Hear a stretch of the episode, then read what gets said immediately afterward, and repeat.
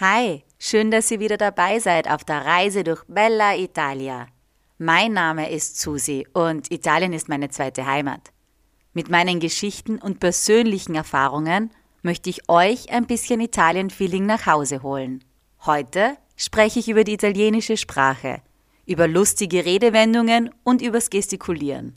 Auf meiner Website www.mitsusi.reisen und auf Instagram findet ihr weitere Tipps und Infos – sodass ihr jetzt entspannt zuhören könnt.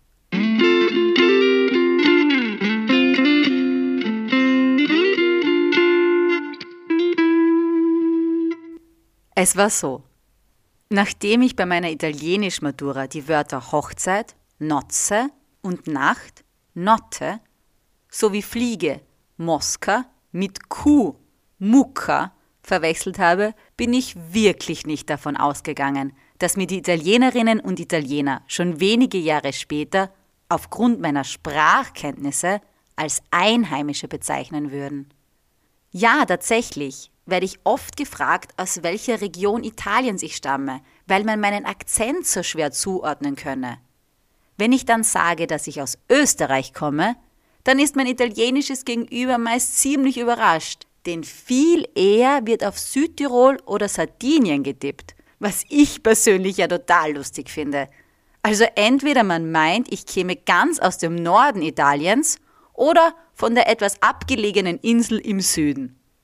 Vielleicht kommt es auch davon, weil ich Italienisch zwar mal in der Schule, aber dann hauptsächlich von meinen süditalienischen Freundinnen und Freunden gelernt habe, mit welchen ich im Norden, im bezaubernden Städtchen Reggio Emilia gelebt habe. Also habe ich jenes Vokabular und jene Aussprache angenommen, die ich dort eben gehört habe. Eine Mischung aus Sizilianisch, Neapolitanisch und Römisch, kombiniert mit Wörtern aus Bologna, Florenz oder Mailand. Das eine reine Italienisch, das gibt es gar nicht. Das, das im ganzen Land gesprochen wird. Es gibt verschiedene Dialekte und manchmal auch Wörter, die in zwei Regionen unterschiedlich verwendet werden können. Tatsächlich ist es ja so, dass sich die italienische Sprache bereits im 4. Jahrhundert entwickelt hat, es dann aber bis ins 19. Jahrhundert gedauert hat, bis Italienisch nicht nur geschrieben, sondern auch gesprochen wurde. Italienisch ist eine romanische Sprache und stammt vom gesprochenen Latein ab, weshalb man mir ja immer wieder gesagt hat, wie wichtig es wäre, Latein zu lernen. Mein Opa zum Beispiel, der hat gleich gar kein Italienisch gelernt sondern einfach Latein in Italien gesprochen und wäre auch so ganz gut über die Runden gekommen. Ob das im 21. Jahrhundert auch noch so gut funktioniert, mag ich jetzt bezweifeln. Aber gut, wie dem auch sei. Einige sagen mir auch, dass die Einheimischen von mir viel lernen könnten, weil ich die Grammatik so gut beherrsche. Andere lachen aber nach wie vor über meine Pronuncia, über meine Aussprache, weil ich das P und B und T und D nicht richtig aussprechen kann. Aber das höre ich ja nicht nur, wenn ich Italienisch spreche. Das Problem habe ich ja auch im Deutschen. Bin mir aber sicher, dieses Leid mit dem Großteil Österreichs zu teilen. Naja, ich selbst würde es ja nie zu behaupten wagen, dass ich so gut wie die einheimischen Italienisch spreche. Weil ehrlich gesagt, ich ganz viele Wörter nicht weiß oder viele Redewendungen nicht auf Anhieb verstehe. Und wenn wir schon bei den Redewendungen sind, da fällt mir eine lustige Geschichte ein. Also pass auf. In Reggio Emilia, da wollte ich mal einen Kuchen backen. Oder war es ein Kaiserschmarrn? Ich weiß jetzt gar nicht mehr. Naja, egal. Jedenfalls brauchte ich einen Mixer, den ich nicht hatte, aber mir ausborgen wollte. Kein Problem, Francesca hat mir ihren geborgt und in mir mit den mahnenden Worten Ricordati si chiama Pietro gegeben, was so viel heißt wie Denk dran, er nennt sich Pietro. Gut, denke ich mir, dann denke ich halt dran, dann nenne ich ihn halt Pietro. Einige Jahre später, da war ich dann schon in Rom, habe ich mir von meiner damaligen Mitbewohnerin ein T-Shirt geborgt. Und auch sie hat mir gesagt, dass ich nicht vergessen sollte, dass das Shirt Pietro heißt. auch lustig, die geben auch all ihren Gegenständen Namen und immer Pietro. Aber gut, jeder wie er will. Als ich dann aber selbiger Mitbewohnerin eine Tasche geborgt habe und gemeint habe, sie solle dran denken, dass die Tasche Francesco hieße, hat sie mich sehr verwirrt angesehen. So, als wäre ich nun völlig durchgeschnappt.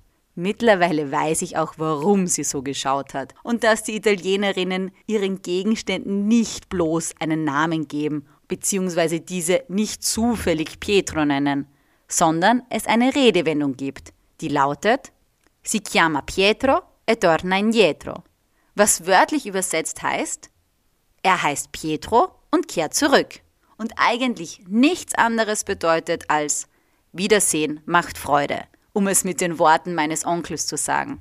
Also, es ist geborgt, aber nicht geschenkt. Es gibt da aber auch zwei weitere Redewendungen, die ich sehr lustig finde. Das ist in bocca al lupo und fare il giro di pepe.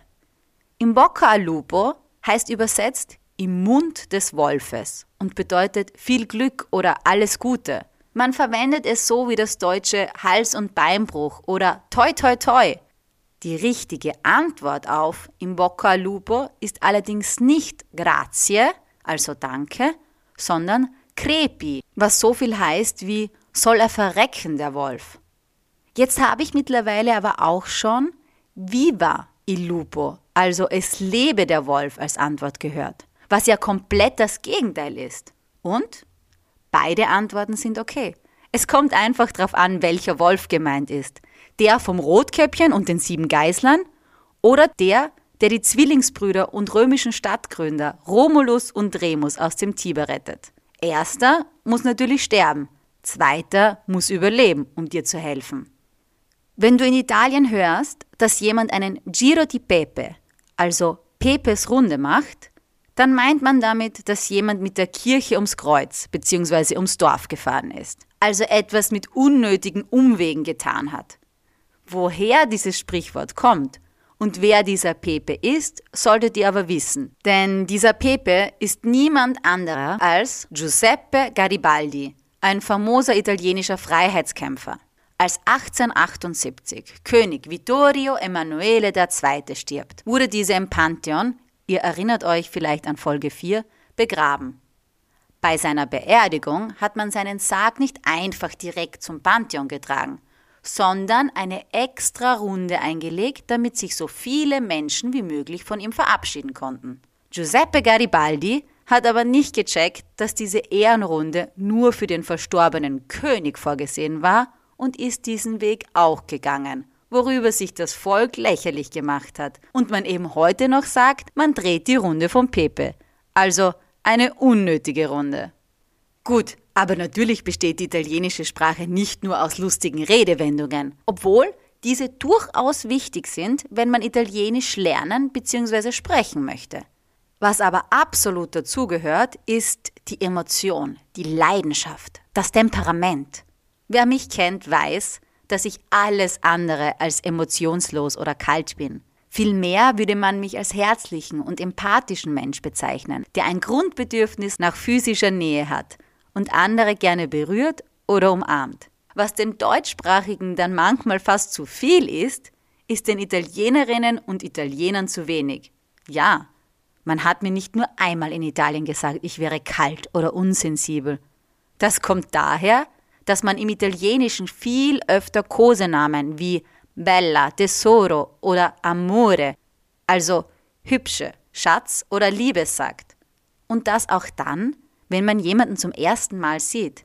Ciao Bella, ciao Tesoro oder ciao Amore ist nichts, das man erst sagt, wenn man jemanden schon lange kennt. Im Gegenteil, das war auch für mich anfangs etwas verwirrend, wenn mich die Verkäuferin im Supermarkt mit Ciao Amore begrüßt.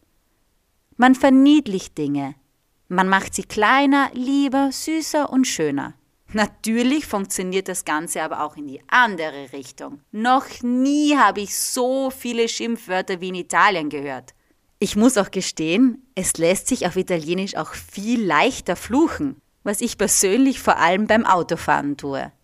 Italienisch ist eine sehr emotionale Sprache. Italienisch ist aber auch eine Sprache, die man nicht nur hört, sondern auch sieht. Denn ohne die richtigen Handbewegungen kann man ja nur die Hälfte sagen. Am liebsten würde ich jetzt eh ganz viel übers Gestikulieren sprechen, aber das hat halt wenig Sinn, weil ich das ja nicht zeigen kann. Und während ich jetzt davon spreche, merke ich, wie ich gerade selbst mit meinen Händen wie wild herumfuchtle. Das habe ich schon ziemlich von den Italienern übernommen. Um Italienisch zu sprechen, braucht man nämlich Platz für seine Arme, um zu gestikulieren. Ich nehme jetzt mal an, dass so ziemlich alle die klassische italienische Handbewegung kennen. Denn mittlerweile gibt es ja sogar ein eigenes Emoji dafür. Ich meine die, bei der man Zeige, Mittelfinger und Daumen berührt. So, als würde man eine Prise Salz nehmen. Nur, dass dabei die Finger nicht nach unten, sondern nach oben gerichtet sind. Und dann bewegt man das Handgelenk nach vorne und zurück. Aber Achtung, je nach Position dieser Handbewegung bedeutet diese Gestik etwas anderes. Hält man die Hände in Richtung seines Gesprächspartners, bedeutet das che vuoi, also ein eher negatives Was willst du? Berühren die Finger aber beinahe den Mund, bedeutet das, dass man jetzt essen will bzw. Hunger hat. Bleiben wir auch kurz bei der, nennen wir sie Salzbrisenhandbewegung. Wenn man Ringfinger und kleinen Finger dazu gibt und nun also alle Finger, nach wie vor nach oben gerichtet, öffnet und schließt, heißt das, dass etwas voll ist. Entweder die Hosen, also dass man Angst hat, oder ein Lokal, ein Platz oder sonst irgendein Ort. Nützlich für die Kommunikation mit Italienerinnen und Italienern ist sicher auch die Gestik, die man macht, wenn etwas schmeckt. Da reibt man sich nämlich nicht über den Bauch, sondern man dreht den Zeigefinger auf der Wange. Es gibt übrigens auch eine eigene Gestik, um zu sagen, dass jemand geizig, unschuldig oder fremd gegangen ist. Man kann mit einer kleinen Handbewegung also Situationen klären, Streite beginnen oder Fragen beantworten, ohne dabei auch nur ein Wort Italienisch zu sprechen. Ich finde ja, dass das für ein Leben oder Überleben in Italien mindestens genauso wichtig ist, wie die Pasta al dente kochen zu können. Mittlerweile denke und träume ich auf Italienisch. Das merkt man vor allem dann, wenn ich deutsche Wörter erfinde, weil mir das entsprechende deutsche Wort einfach nicht einfallen mag. Was ich auch total in meinen Sprachgebrauch übernommen habe, ist das Wörtchen bo. Das hört man in Italien nämlich besonders oft. Vor allem auf Fragen wie Wann kommt der Bus? Wie lange dauert das? Oder An wen muss ich mich wenden? Bo heißt non lo so, also ich weiß es nicht. Du überfragst mich. Oder manchmal auch, ich weiß es nicht, es interessiert mich nicht und ich will es auch gar nicht wissen. Also ein sehr praktisches Wort. Und wenn ich schon von so kurzen Wörtchen spreche, was mich vor einigen Missverständnissen oder sogar vor Liebeskummer bewahrt hätte, wäre, wenn ich früher gewusst hätte, dass das österreichische mm, -mm was Nein bedeutet, auf Italienisch Ja bedeutet. Ich finde ja, das müsste in allen Lehrbüchern schon in Lektion 1 erklärt werden. Mm -mm bedeutet ja und nicht nein. Im Italienischen geht es ums Feingefühl, um die Leidenschaft. Es ist meiner Meinung nach eine Sprache, die man auch leben muss, wenn man sie sprechen will. Quasi eine Lebenseinstellung. Italienisch ist wie Pizza, wie Gelato oder Amore, also wie etwas, wovon man mehr will. Um es auf Italienisch zu sagen, volevo e voglio di più. Ich will und wollte mehr. Mehr von mir gibt's bald zu hören. Zu lesen aber schon jetzt auf www.mitsusi.reisen. Ciao und bis bald.